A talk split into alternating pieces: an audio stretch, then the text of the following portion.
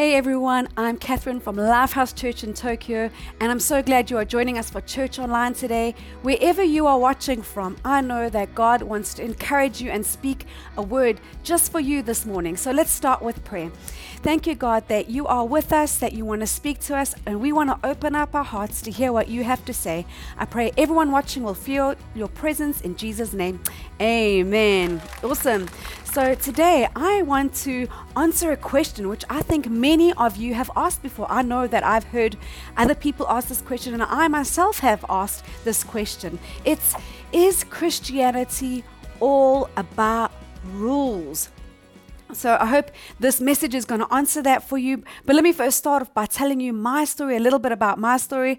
I was fortunate enough to grow up in a Christian household, and so I heard uh, the message of Jesus. But my understanding about a relationship with God was that it was all about rules. I kind of had a, a, different image. I thought that I needed to follow all of these rules, and if I didn't follow these rules, God would be angry or disappointed with me, and uh, he he would leave me, and there would be serious consequences for any wrong things that I did. And of course, in my own strength, I tried to to be a good person and do all the right things, but I just kept missing the mark. I'm just human. I'm going to make mistakes, and I feel like I I made lots of uh, mistakes and failures in my life. And I would think that God is angry. I'd feel such guilt and shame. And if you're going to walk down these paths in this kind of way in your life, you're going to get either uh, to a place where you're trying to look perfect and pretend you're perfect on the outside, but inside you're really struggling, or you're going to be somebody who just gives up and decides to do your own thing. And I think I went both those ways at different parts in my life because it's really hard to try and do good things that please Jesus uh, in your own strength. And so a life changing thing happened for me a few years down the line when I was in my third year of university. Somebody invited me along to church, and in that church meeting, I felt God's presence, I felt love and peace, and I heard God speak to me, a voice in my heart. God was saying, Catherine, I love you, I have a plan and a purpose for your life. And the moment God spoke to me, I realized I had it all wrong. It wasn't about following a whole bunch of rules and that God was angry with me, but God wanted a relationship with me. He saw me as His child and He wanted me to relate to Him as my Heavenly Father. This was life changing for me. And the more that I uh, got connected with church and joined a connect group or learned how to journal and read the Bible and sat under really great healthy teaching, I realized that. Uh, that it's all about a relationship with God, that we um, can be in this amazing relationship with God and we're made free by the dynamic power of the Holy Spirit. And this Holy Spirit can help us to live this life that God has called us to. My life has changed so much since then. I know I'm not perfect now, but the Holy Spirit has changed me from the inside. I don't want the old things anymore. I want the new ways, the new blessing ways that God has for me. And I feel such joy and freedom. So, this is so encouraging and amazing. So, we're currently in a series about the Holy Spirit and going through the book of Acts in the Bible and taking a look at who the Holy Spirit is and what He can do in and through our lives. So, the Holy Spirit, if that sounds a bit strange to you, is just God's heart on earth. It's the presence, the power, and the person of God here on earth. And we're going to take a look at Acts 10, where a really significant moment happens that changed the way that the church and believers thought about who can have a relationship with God and how we can relate to God. It was a really significant moment, and I know it's going to encourage you today. So, before Jesus ascended back to heaven, he gave instructions to the disciples and he said to them, you know, I want you to wait for the power of the Holy Spirit. You're going to receive this Holy Spirit and you're going to have power to be witnesses in uh, Jerusalem, Judea, Samaria, and to the ends of the earth. And so the Holy Spirit had fallen upon the, the Jews. They had seen the Holy Spirit fall upon uh, Judea and the Samaritans. And now God was going to pour out his Spirit across the rest of the world on the Gentiles. So, Gentile is anybody who's a, is a non Jew person. That's the rest of the world. That's you and me. And so we pick up the story in Acts 10. where we meet Cornelius. Cornelius, he's a Gentile, he's a Roman centurion, and it says that he was a good man. He was always trying to do the right thing. He, he did lots of good works, and he was a searcher. He was seeking after God, he was God fearing, and he was looking for truth. And Cornelius has this vision, and God said to him, I need you to go send some men to find a man called Peter. And Peter is going to explain to you all about me. He's going to explain what you have been searching for. And so Cornelius, he sends some people out from his households to go and find Peter because he wants to find out the truth. He's searching for the truth.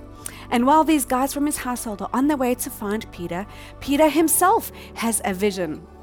He has a vision from God, and God uses this vision to prepare his heart because he's about to share some good news with the Gentiles. And God wants Peter to be open to him doing something new in a new people group that Peter had never seen before. So, this is a really exciting part. We pick up the story of Peter's vision in Acts 10, verse 9 to 16. It says, About noon the following day, as they were on their journey and approaching the city, Peter went up to the roof to pray. He became hungry and wanted something to eat. And while the meal was being prepared, he fell into a trance. He saw heaven open and something like a large sheet being let down to earth by its four corners. It contained all kinds of four footed animals, as well as reptiles and birds. Then a voice told him, Get up, Peter, kill and eat. Surely not, Lord, Peter replied. I have never eaten anything impure or unclean. The voice spoke to him a second time Do not call anything impure that God has made clean. And this happened three times, and immediately the sheet was taken back to heaven. So, this might sound like a really crazy vision, right? But you know what? God can use visions to speak to us, and God was speaking to, to Peter through this vision. And uh, a bit of background so you can understand this vision is that the Jews had many laws. These laws or commandments had been given to the Jewish people. We can read about them in the Old Testament from God, and God gave them some good instructions on how they could live this life. Some commandments you might know, right? Like do not steal, do not lie, do not commit adultery, some really good things. Uh, God had given them these laws or commandments to follow, but He had also given them some um, other laws about how they could dress, what they could eat. They needed to be circumcised, and all of this was to show that they were set apart from the rest of the world. God wanted the world to know that His children, the Jewish people, would be different to the rest of the world. They were going to live a different kind of way, a way that would bless God, a, a blessed path that God had for them. And over time of following um, these traditions and customs, uh, religious leaders had actually added some extra customs and laws to, to Jewish laws and customs. And God was going to speak about these things uh, to Peter. So, uh, you know, we know that the law, it's really impossible in our own human strength and effort to follow the law. We can see it in, in the Bible. The, the Jewish people kept making mistakes, the Israelites kept making mistakes. And you and I, we know that we can try in our own efforts to follow these laws, but we always fall short. And this was always part of God's plan. He was always going to show us that the law, we cannot do it in our own strength, we cannot uh, fulfill it with our own good works. But He wanted us to re- see that we had a need for something greater. We would need Jesus, and we can rely on the good works of Jesus, the finished work of Jesus. And that would be our hope for this world. That would be we would experience victory in this area of our life. So Peter had been, he had a good Jewish guy, he'd always been following the law, and he had not eaten anything impure. So in this vision, God's talking to him about eating different kinds of animals. He had never eaten certain kinds of animals because they were considered by the law to be impure. And he also couldn't go and eat or uh, sit with in the same room as Gentiles, non believers.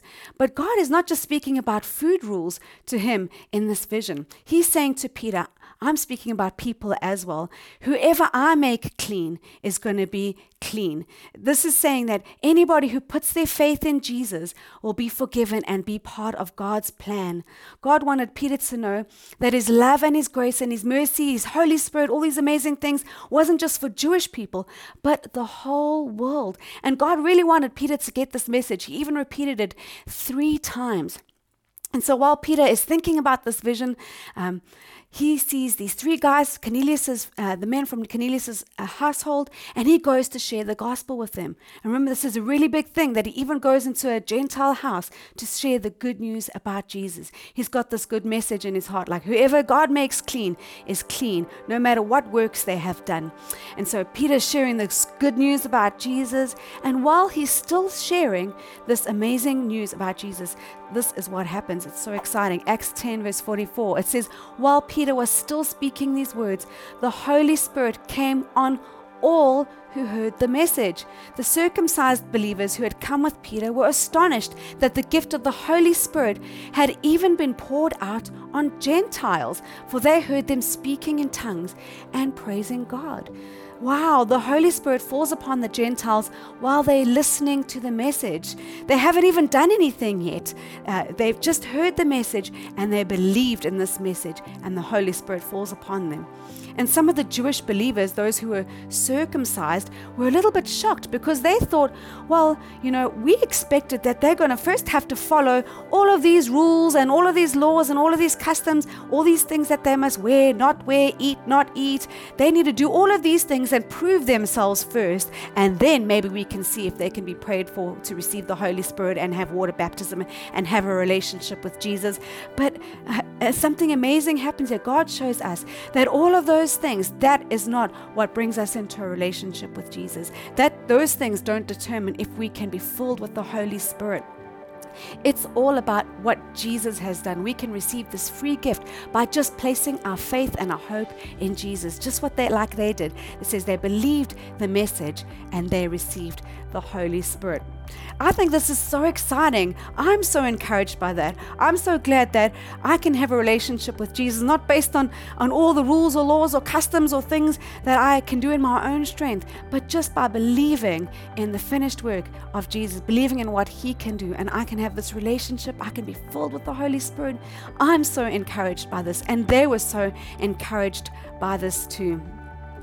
So, this is legalism, is when we try to do good works and things in our own strength and effort to earn God's favor, His forgiveness, His salvation, or the Holy Spirit. All of those things are free gifts, and we can receive them by grace through faith in Jesus. So, that just means saying, Jesus, I believe in you, I trust in you, and we can receive all of these things.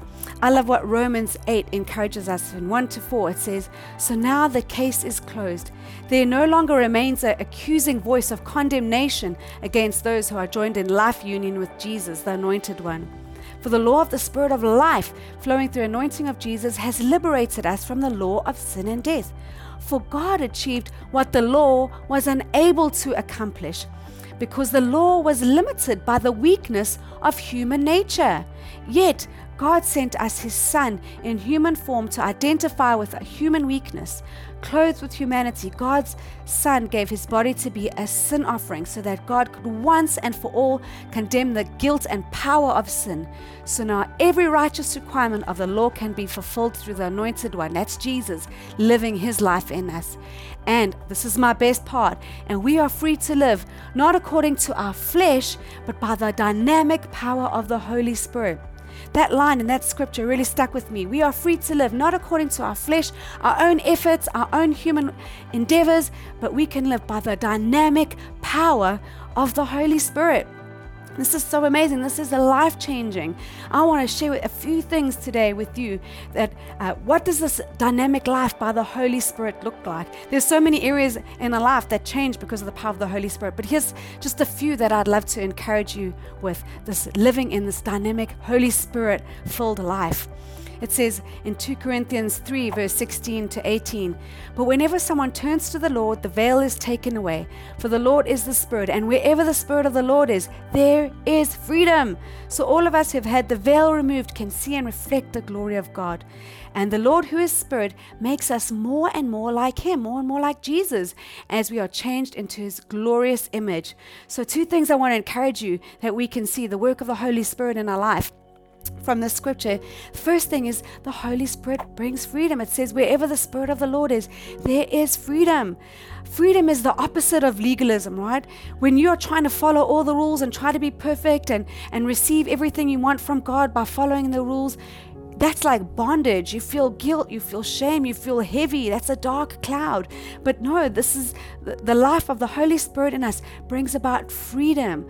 We are free to come into God's presence and to enjoy a, rela- enjoy a relationship with Him without any obstacles. Even if you've had the worst day and you've said the worst things, we all have days like that. On your worst day, if you are a child of God, none of those things can stop you from boldly, with confidence, entering into God's presence. We have that freedom. Isn't that so amazing? We have freedom from striving. We are set free to love and serve God and people. This is so exciting. And next thing is that the Holy Spirit is at work in our lives. He's the one that changes us.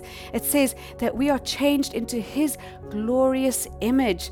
And the word changed here is the Greek word metamorpho, where we get our word metamorphosis, which is used right for when a caterpillar is changed into a butterfly. And this is such a great illustration because it really illustrates perfectly what the Holy Spirit does in our life, how He changes us. Think about the caterpillar, how different the caterpillar caterpillar is from the butterfly. And this is what the Holy Spirit does. He brings that incredible transformation in our life. And what I love about it, it's not just the superficial outward thing. God changes us from the inside. He makes us want to live a different way. We don't want the old things anymore. We're desiring the new things. We are changed from the inside out. This is so exciting. We, we, do, we do things, we, we journal or we, we want to do the right things, we give, we serve, not because we have to, because we want to. The Holy Spirit just, it, it, it's making new desires in our heart. This is so exciting. The next thing I want to encourage us with is that the Holy Spirit brings joy. It says in Romans 14 17, For the kingdom of God is not a matter of eating and drinking, but of righteousness, peace, and joy in the Holy Spirit. You know what? Legalism kills joy. You know, if you're trying to do something and follow all the rules and do it in your own human effort and striving, striving, that's that's a joy killer. And I'm sure you, you can relate to that where you've tried to please God and your own strength and you just you feel your joy going down and you feel your guilt and your shame going up. Well, we don't want that. That's not the Holy Spirit life that we're called to live. Uh, we are called to have a joyful walk with God. It's be filled with joy. No matter what our circumstances are, we can have this joy. You know, some of the things that can also steal our joy is when we are critical of other people. That's also kind of looking at other people legalistically. Where we look at other people and say, oh, you know, they're not good enough. They're not doing all the right things. Why are they doing it like that? We become critical of them. That also steals our joy. And um, also, uh, you know, when we're striving in our own strength, that can kill our joy. So I want to ask you do you still have joy? Do you still have joy when you see uh, new people coming to Jesus? Do you still have joy when you get the opportunity to, to serve in the dream team, to serve with your gifts? Do you still have joy when you have the opportunity to give or to sow? Uh, do you still have joy when you're reading the Word of God and when you're worshiping? Because that's a pretty good indicator of how you're doing on the inside. If you're kind of falling back into to lead legalism or work or striving, or if you're living this dynamic life by the Holy Spirit. Because if you're living this li- dynamic life by the Holy Spirit, you're going to have that freedom, you're going to have that joy. There was a girl in my Connect group. Uh, she came from a different country, uh, had a different faith, and uh, I was ex- uh, talking to her about prayer, simple prayer. And in uh, her religion, what her previous religion, she could only pray to God in a certain language, and she could only use certain words and only pray at certain times. And she felt so disconnected from God. She really wanted to please God, but she she didn't. She just felt like this kind of made such a big distance between her and God because she couldn't even really speak that specific language very well. And I was sharing with her, oh, you know what? You can pray to God in any language, whatever language you feel most comfortable with. And you can pray anytime, anywhere, and you can use simple words. God doesn't mind. Pray whatever you are feeling and thinking. She was like, this is incredible. She had never heard such great news before. She had been kind of trying to live under all of these laws and these heavy customs. And as she heard the good news about Jesus, you could see the joy come into her life. You could see the freedom. You could see just the lift in her. She, she was seeing this, a new future filled with hope as she has a relationship with Jesus. This is so exciting to see. I love Paul's encouragement to us. It says in Galatians 3, verse 1 to 5. O foolish Galatians, who has cast an evil spell on you? For the meaning of Jesus Christ's death was made as clear to you as if you'd seen a picture of his death on the cross. Let me ask you this one question Did you receive the Holy Spirit by obeying the law of Moses? Of course not. You received the Holy Spirit because you believed the message you heard about Christ. How foolish can you be after starting your new lives in Christ? Why are you now trying to become perfect by your own human effort? Have you experienced so much for nothing? Surely it was not in vain, was it? I ask you again Does God give you the Holy Spirit and work miracles among you because you obey the law? Of course not. It's because you believed the message you heard about Christ. He's encouraging believers here. He's saying, You started out your journey with God not because of your own human effort, but because of the amazing work of Jesus. And that is why you have the Holy Spirit. That's why you can you can live this Holy Spirit life. And it says, don't go back to that old life. Don't get caught up in those ways again. No, you started this new life by the Holy Spirit, placing your faith in Jesus. Continue the journey like this in the same way. Don't go back to those old ways. Don't go, don't go into that whole legalistic works. You didn't start by human effort, and you the rest you're going to finish this journey not in your own, own human effort. I think it's such a, such a great encouragement for us. Start to think back to yourself. Have I slipped back into my own human efforts? Am I trying things in my own strength? Strength? Have I lost my freedom? Have I lost joy? But the good news is we can always come back to it. As soon as you notice that like some of these things are creeping back in, you you're kind of slipping back into old ways, you know, you can just make a decision that moment. Thank you, Jesus, for what you've done for me. I'm coming back to joy. I'm coming back to live in this freedom that you have for me. I want the Holy Spirit to continue to work in my life and change me and make me who you've called me to be. So isn't that amazing? We can just make a decision. Every moment we kind of want to go back to that old place, we can make a decision to come back to joy, come back to freedom, come back to this Holy Spirit life. And so I want to pray for us today. Maybe that's you. Maybe you've started out your journey. Or maybe you're still beginning your journey. You've been following God for, for a while. I want to pray that you would continue to step into the joy and the freedom and this Holy Spirit life that God has called you to. And that you would help encourage others to live in this life that God has. So let's pray that together. Thank you, Jesus, that we can receive all these amazing gifts from you. We receive salvation, we receive the Holy Spirit, this amazing future that you have for us, not because of our own human effort and striving, not because of any laws or rules that we followed, but because we believe in you and what you have done and your good works. I pray that we won't slip back into old legalism or old destructive ways of thinking, but that we would continue to live this dynamic life by the Holy Spirit, empowered by the Holy Spirit. We want to come back to joy, live in the freedom that you have for us, and help others to do so too. In Jesus' name, amen. Awesome. I'm praying this one for myself too. It's so encouraging. So maybe you are new to all of this thing about Christianity and Jesus. Well, I want to encourage you today that you can follow Jesus too. You are invited into this relationship with Him. Remember, Christianity, as we mentioned, isn't just about rules, it's about a relationship. Jesus wants to have a relationship with you. And all it takes, like we've spoken about, is just putting your faith in Jesus just saying, Jesus, I believe in what you did for me, that you love me, that you died on the cross for me, you took away all my sins, and that your good works are enough for me to have an eternal hope and salvation with you. And if that's you today, I would like to pray this prayer with you. Let's pray this prayer together. It's going to appear at the bottom of the screen. Jesus, I believe in you. Thank you for forgiving me. Come into my life and I will follow you. Awesome. If you pray that prayer, I'm praying for God's blessing on you. I'm praying God will continue to lead you. And why don't you let somebody know that you made that decision today so they can help and encourage you on your journey. I'm praying you have a great week ahead. Remember, we have an amazing, dynamic life filled with the Holy Spirit, empowered by the Holy Spirit. See you next time.